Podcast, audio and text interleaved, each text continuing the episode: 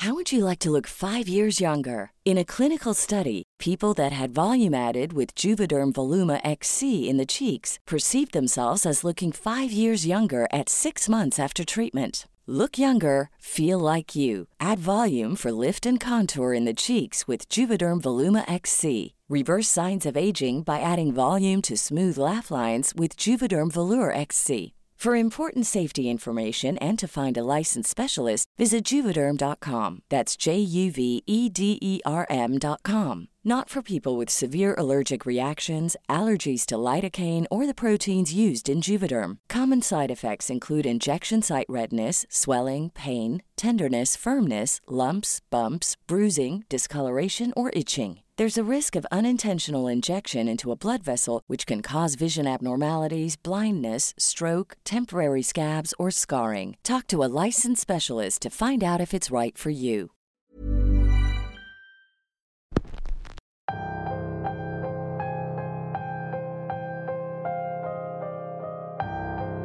No hay fecha que no se cumpla, y por eso estamos aquí, para traerles la segunda parte de la historia del orfanato encantado.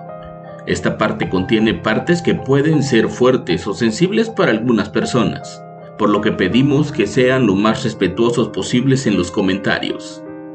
No los entretengo más, esta es la segunda parte del orfanato encantado y nosotros estamos a punto de comenzar.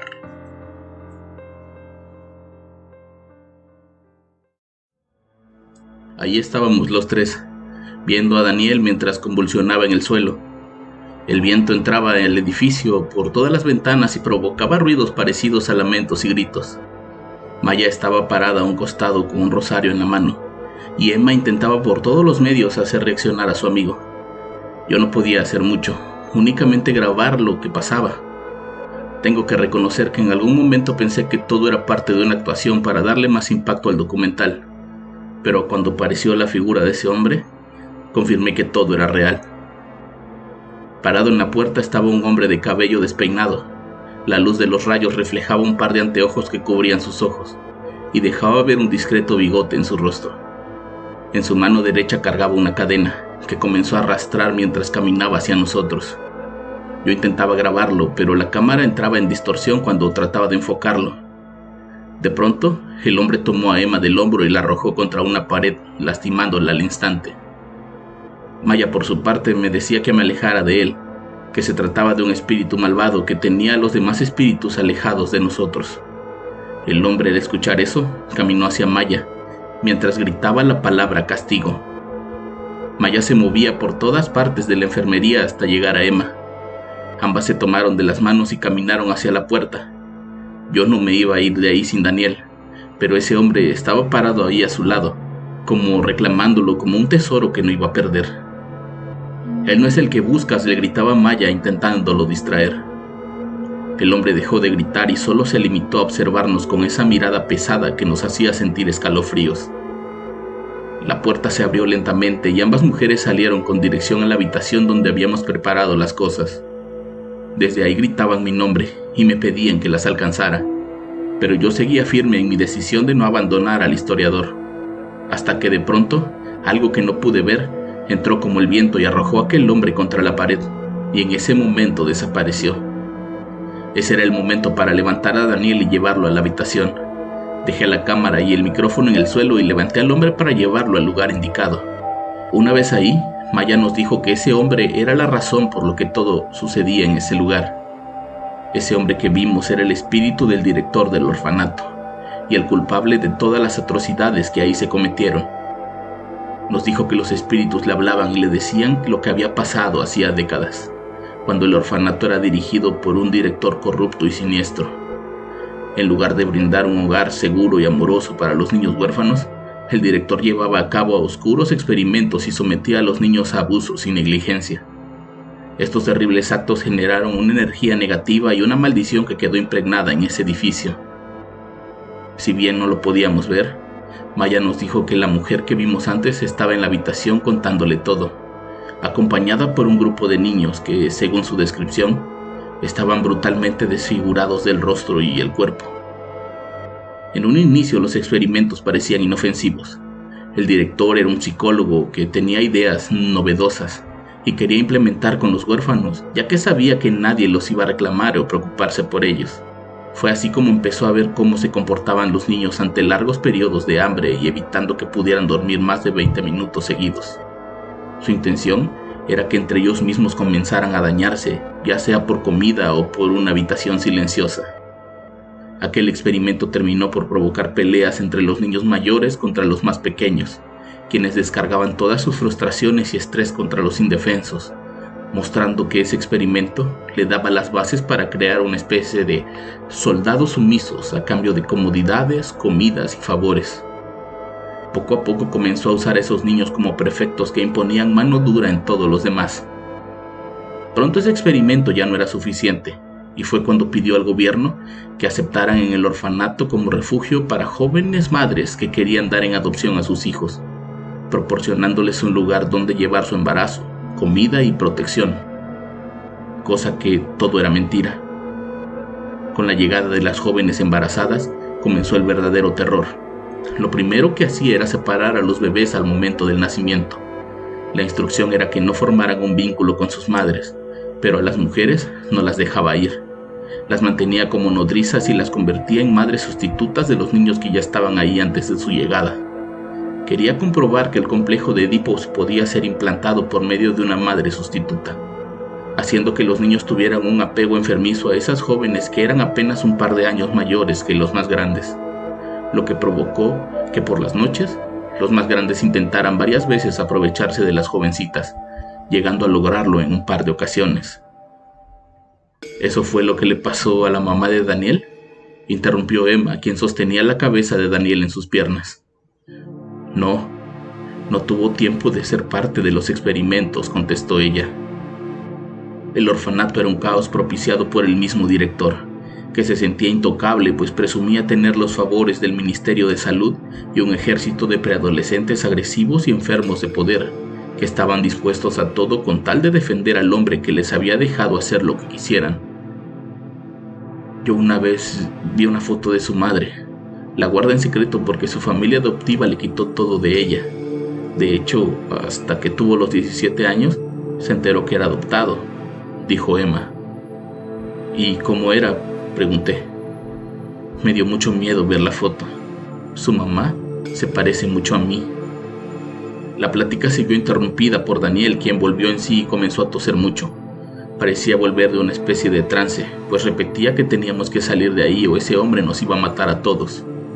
Al verlo bien, intentamos comunicarnos con la gente de la CIP, pero la señal de celular era prácticamente nula. No sé si era por la tormenta o porque estábamos en medio de un bosque pero era imposible hacer una simple llamada. Les dije que yo no quería estar más tiempo ahí y que no me habían contratado para poner mi vida en riesgo, por lo que ya sea con ellos o yo solo, pero me iba a ir. Comencé a guardar los equipos y solo me faltaba una cámara y un micrófono que justamente eran de la sociedad. Equipos muy caros que no podía pagar con mi propio dinero, por lo que forzosamente tenía que regresar a esa enfermería para recuperarlas. Cuando le contamos a Daniel lo que había pasado ahí, se ofreció a acompañarme, pues se sentía culpable por dejar el equipo de la CIP ahí. Además, Maya ya no sentía la presencia de ese hombre en el lugar. Era como si aquello que lo hizo desaparecer lo estuviera reteniendo para darnos tiempo de salir del orfanato. Emma no quería que Daniel regresara a ese lugar y para eso le contaron lo que la mujer fantasma nos había dicho. Aquellas palabras hicieron mucho eco en la cabeza del historiador quien confesó que sabía que era adoptado, pero que nunca supo que había estado en ese lugar con su familia.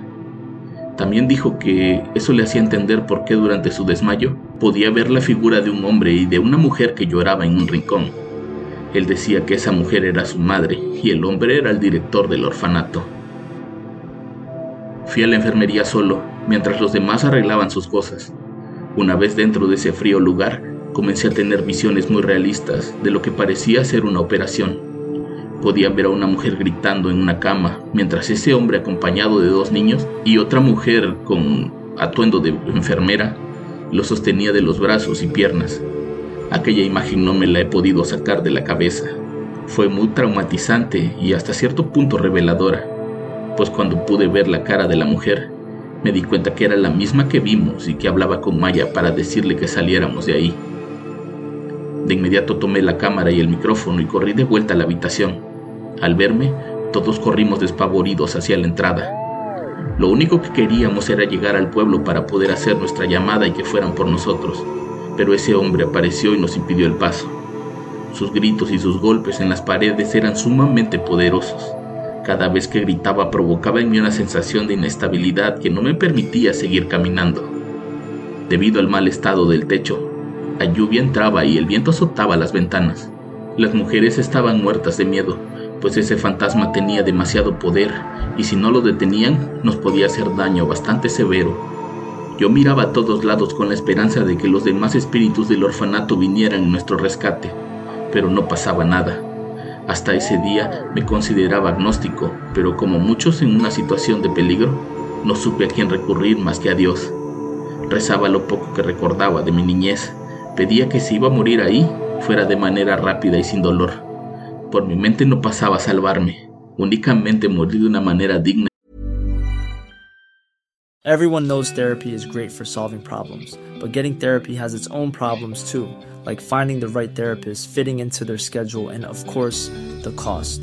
Well, BetterHelp can solve those problems. It's totally online and built around your schedule. It's surprisingly affordable too. Connect with a credentialed therapist by phone, video, or online chat, all from the comfort of your home. Visit betterhelp.com to learn more and save 10% on your first month. That's BetterHelp, H E L P. Y pacífica, y creo que Dios me respondió. En ese momento, una gran viga del techo cayó frente a mí, marcando una línea entre ese hombre y nosotros. En ese momento, aquel demonio comenzó a caminar en nuestra dirección pero un par de manos blancas salieron de la pared y lo volvieron a arrastrar a ella para desaparecer. Ese fue el momento que ocupamos para correr. Corrimos despavoridos hasta que sentimos que estábamos a salvo. Un rayo que partió un árbol cercano nos hizo detenernos y fue ahí cuando volteamos a ver aquel orfanato. A nuestro lado estaba esa mujer, a quien pude reconocer en la enfermería y le dije, tú moriste ahí, tú eres la mamá de Daniel. La mujer no dijo nada y solo me miró fijamente. Fue Maya quien respondió. No, ella no es su madre. Ella murió mientras le practicaban una cesárea que salió mal. El director del orfanato necesitaba un recién nacido para seguir con sus experimentos y ella era la única lista para poder darle un bebé de inmediato. Es por eso que la dejaron morir. Aquella revelación fue brutal. Ahora entendíamos por qué usaba la bata de hospital manchada de sangre. Pero esa, esa no fue la única revelación que tuvimos. Estábamos mirando fijamente aquel edificio cuando la figura del hombre se apareció en la entrada. El miedo volvió a invadirnos y pensamos que ahora sí todo estaba perdido.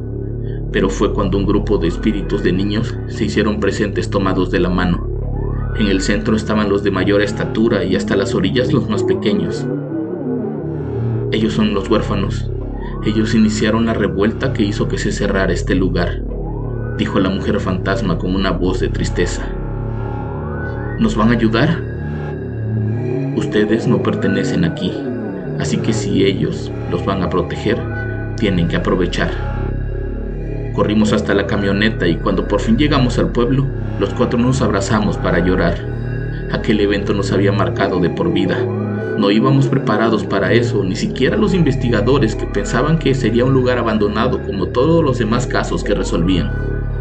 La gente de la CIP mandó un par de miembros al pueblo para revisar que estuviéramos bien. En realidad, estaban más interesados en las grabaciones que en nuestro bienestar, pero bueno, al menos hicieron lo que tenían que hacer debido al contrato.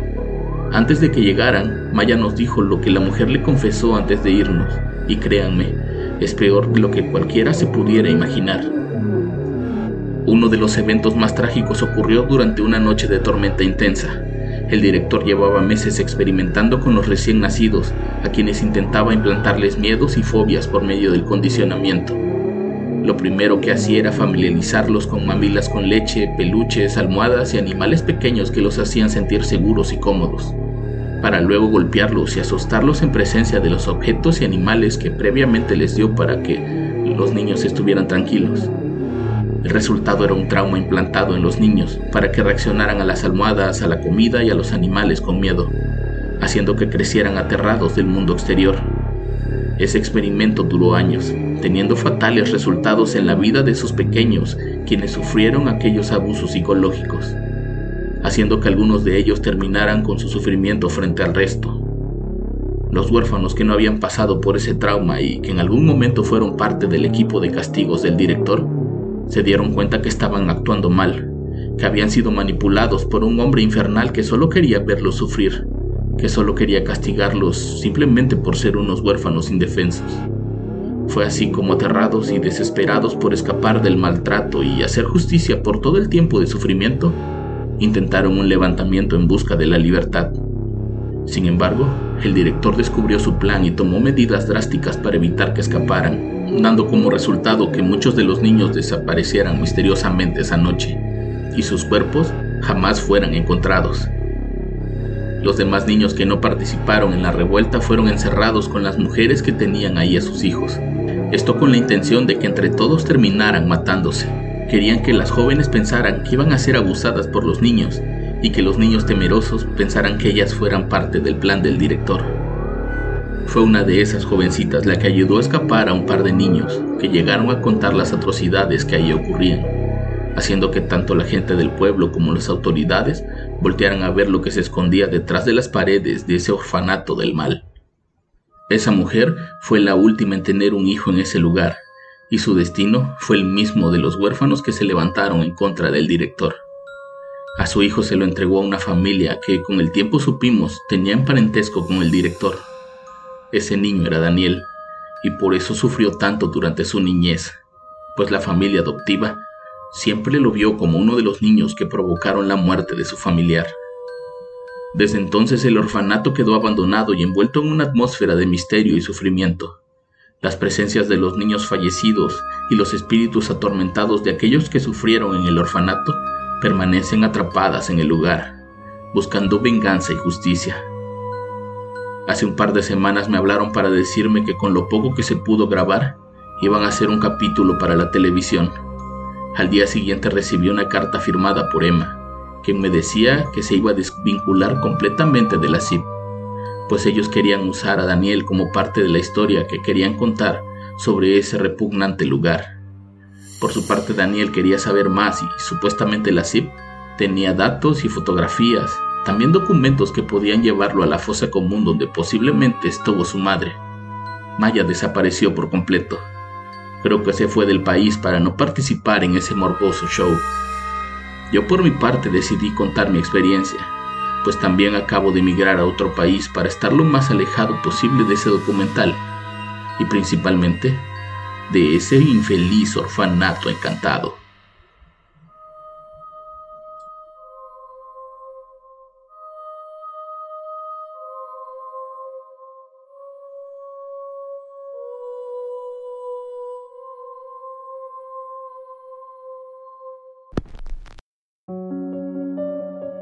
Espero hayan entendido por qué debía ser contada en dos partes. Si les gustó esta historia, ya saben qué hacer. Yo los espero la próxima semana con más Radio Macabra, éxitos que te matarán de miedo. Buenas noches.